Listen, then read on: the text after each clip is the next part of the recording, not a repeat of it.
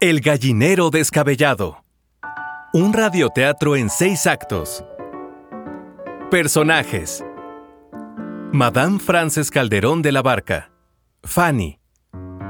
María Crescencia Reyes Carvajal. Cora, criada de Fanny. Ángel Calderón de la Barca, embajador. Santiago Carvajal. Señora Pérez. Señora Estrada. Condesa de la Barranca.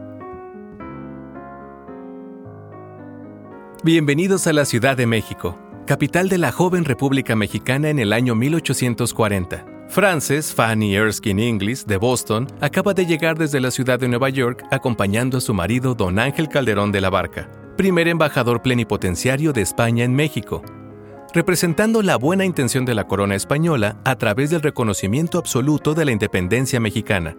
Durante una residencia de dos años, ella escribió largas y numerosas cartas a su familia y a sus amigos, entre ellos el famoso historiador William H. Prescott. En esas misivas plasmó sus impresiones de la vida en México. Cora, su criada mestiza, está a punto de mostrar a la extranjera Fanny lo poco que entiende de este país.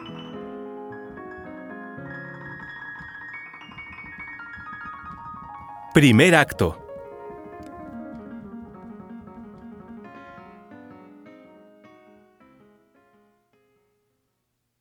Cora, tráeme papel, una pluma y un tintero. También termina de desempolvar el librero. Esta casa está llena de polvo. Ten cuidado con el arpa. Sí, señora Fanny. Todo parece pasar tan rápido desde el nombramiento de Calderón, primer ministro plenipotenciario de España en México, en virtud del Tratado de Paz y Amistad su misión tiene por objeto el poner término al enfriamiento de las relaciones entre España y México, dos países hermanos. Dos países hermanos.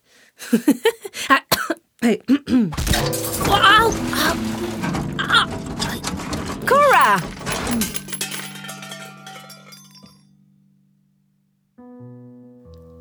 La condesa de la Barranca me prestó a Cora. ¿Será que también estaba destruyendo su casa?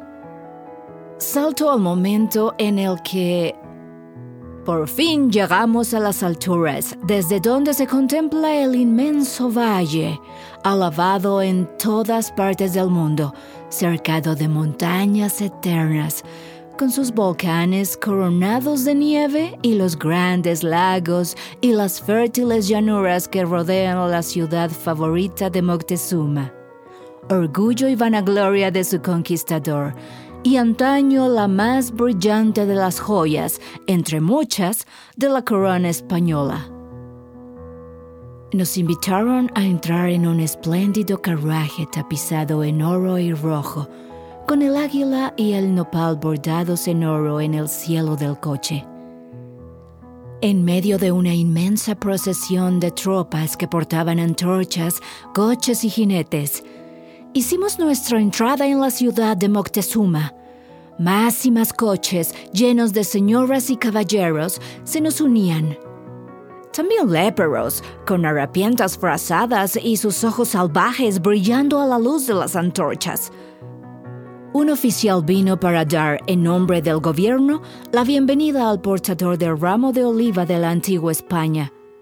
Las tropas lanzaron tres vivas entusiastas. ¡Viva España! ¡Viva Isabel II! ¡Viva el ministro de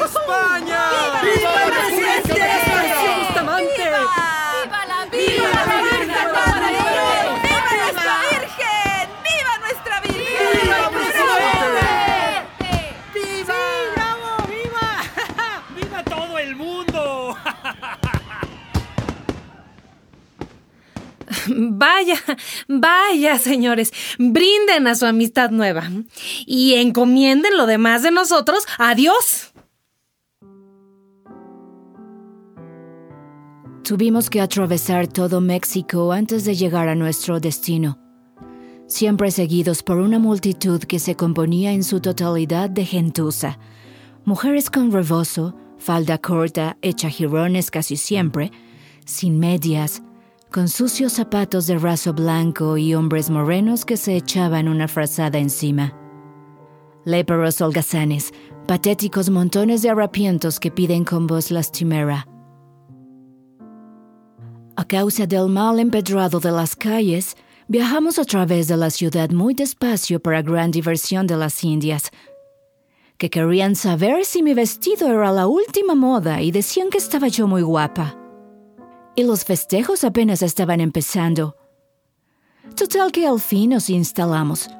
Nuestra casa, a la luz del día, nos pareció muy bonita, con su amplio jardín y profusión de rosales en el patio. Enfrente pasa el gran acueducto de Chapultepec, obra magnífica de los españoles, aunque no tanto quizás como las que surtían de agua a la antigua Tenochtitlán. A la derecha se ve un gran edificio con jardín y un terreno plantado de olivos donde estuvo la legación inglesa. Es un palacio. Después lo ocupó Santana. Nos gustaría rentarlo. Recibimos mucha gente. Varias de las visitas de los mexicanos exceden en duración todo cuanto pudiera uno imaginar acerca de una visita, pues rara vez duran menos de una hora y a veces se prolongan hasta ocupar una buena parte del día. Si estás dormido, esperan a que despiertes. Un individuo de aspecto insignificante vino ayer poco después del desayuno. Estuvo sentado tanto tiempo que se quedó a cenar con nosotros. Muchísimas de las conversaciones y situaciones son tan descabelladas que no estoy segura de entenderlas, pero asiento y me río. Recibimos anteayer la visita del obispo de Michoacán, el señor Portugal Isolis. Nos contó una anécdota sobre el presidente Santa Ana que ocurrió cuando él, el obispo, era ministro de gabinete. Yo había ido con cita previa a ver al presidente para consultarlo sobre algunos asuntos importantes. Acabábamos de comenzar la reunión cuando Santa Ana se levantó y salió de la habitación. Yo esperé y esperé, pero el presidente no volvió. Entonces llamé al ayudante de campo. Ordene usted. ¿Puede decirme cuánto tiempo tengo que esperar para que regrese el presidente? No sé porque Su Excelencia ha ido a visitar a Cola de Plata. ¿Y quién es Cola de Plata? El gallo favorito de Su Excelencia. Fue herido esta mañana en una pelea que ganó, y ahora lo asiste personalmente. El obispo poco después envió su renuncia. Se da el lujo de preocuparse por su gallo si ya perdió la mitad de México y la mitad de su pierna izquierda. ¡Ah!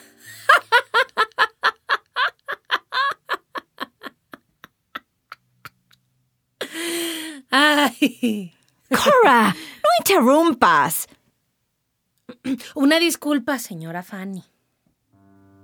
Últimamente nos han visitado al señor Carvajal y su esposa Crescencia, personajes muy curiosos. Siempre están de acuerdo entre ellos, casi tanto como Polonio lo estaba con Hamlet. ¿Y quiénes son esos? Cora, déjame continuar. La señora Crescencia, que solo tiene 19 años, me cautivó desde el primer momento. Ella tenía 14 cuando el cólera llegó a Veracruz. El ejército de Santa Ana trajo la enfermedad a la ciudad. Murió por esta epidemia el 5% de la población, incluyendo la familia de Crescencia.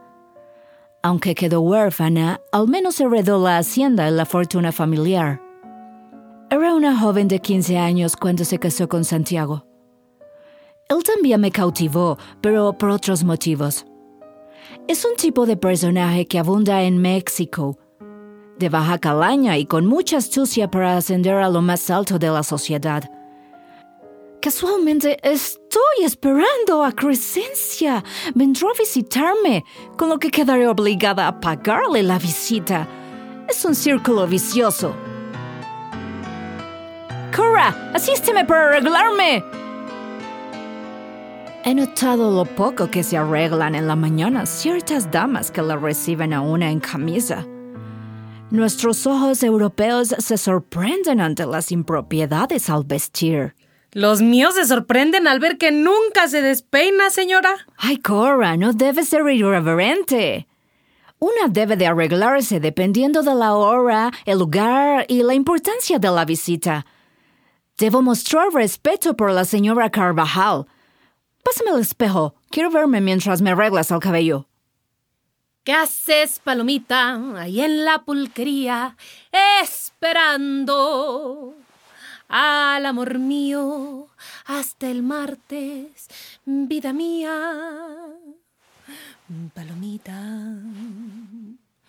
palomo, palomo.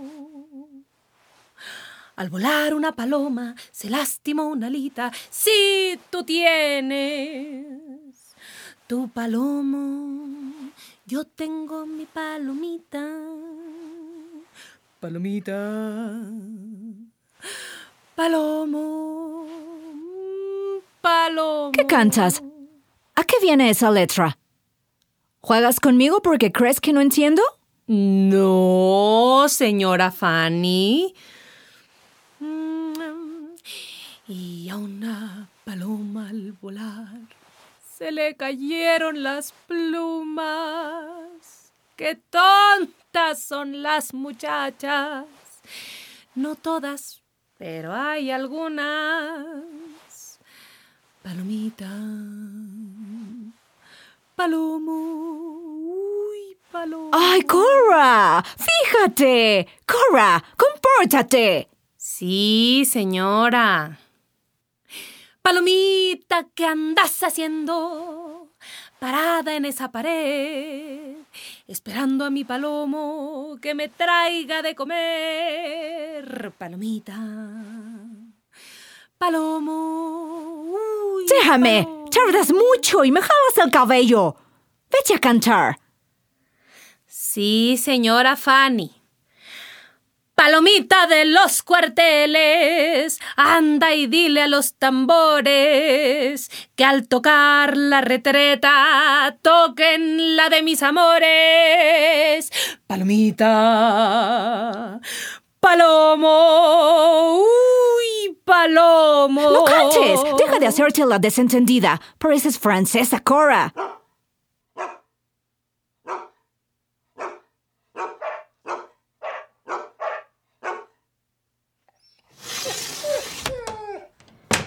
¡Ay! ¡Has dejado a la señora Carvajal esperando en la puerta!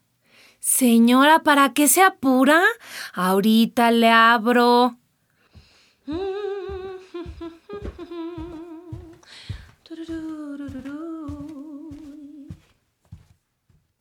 Compórtate durante la visita, Cora. No espíes. Recuerda que la cortesía es la mayor muestra de cultura.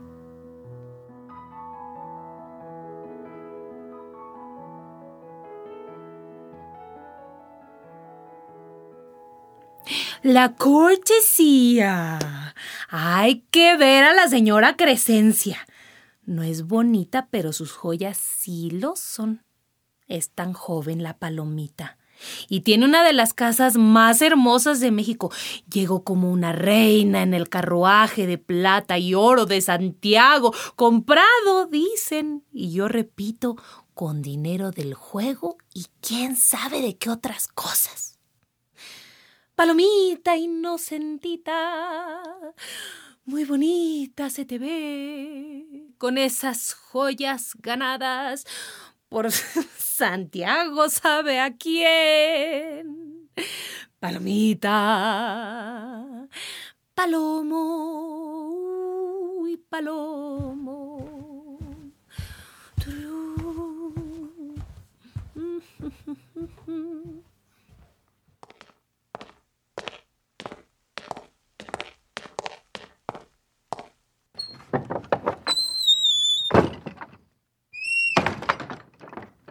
Discúlpeme, señora Crescencia.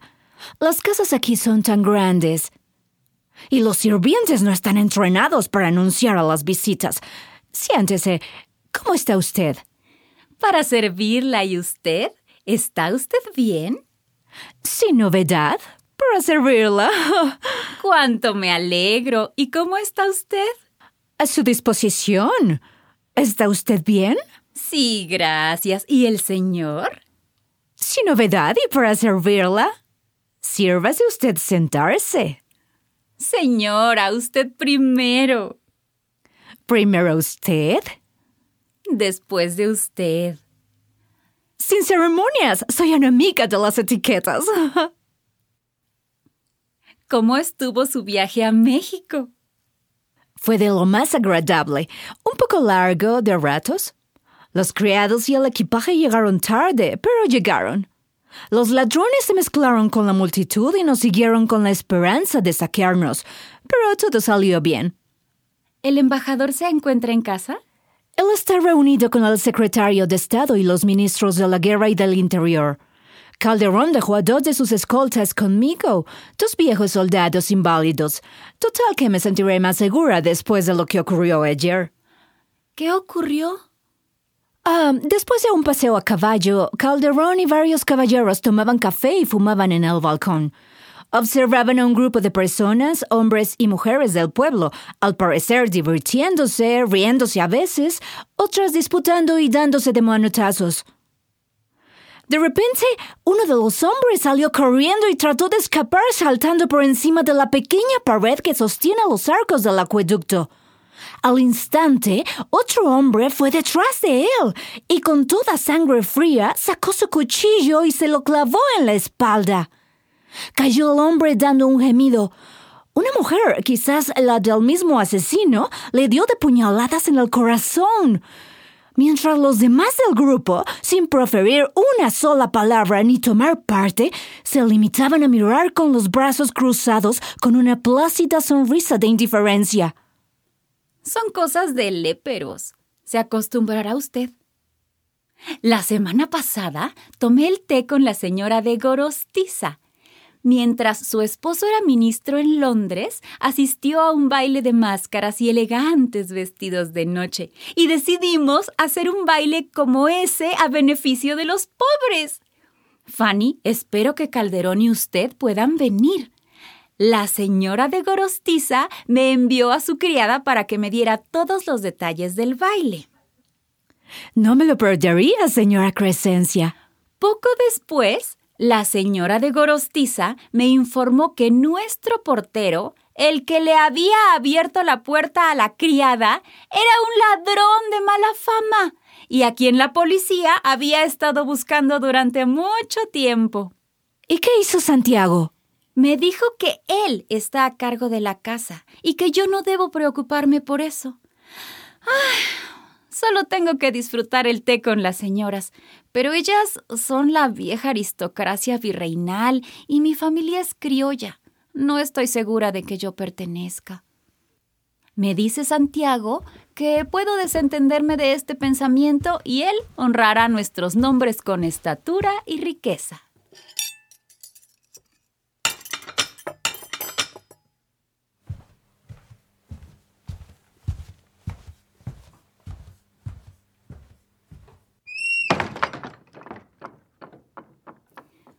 Ahora que estamos solas, te diré algo, pero no puedes contarle esto a nadie. Supimos de buena fuente, no por las criadas, no se fíe de ellas, Fanny. Inventan cada calumnia. Y muchísimo menos de esta Cora, Fanny. La condesa la hizo a su imagen y semejanza. Es un demonio igual que ella. Por algo se la envió, querida. Lo venía sospechando. No me deja de espiar. Pero volviendo al tema, supimos... Ah, ya sabrá usted que Santa Ana tiene fama de ser un mujeriego irredimible que ha tenido tórridos romances con varias esposas y amantes de sus oficiales.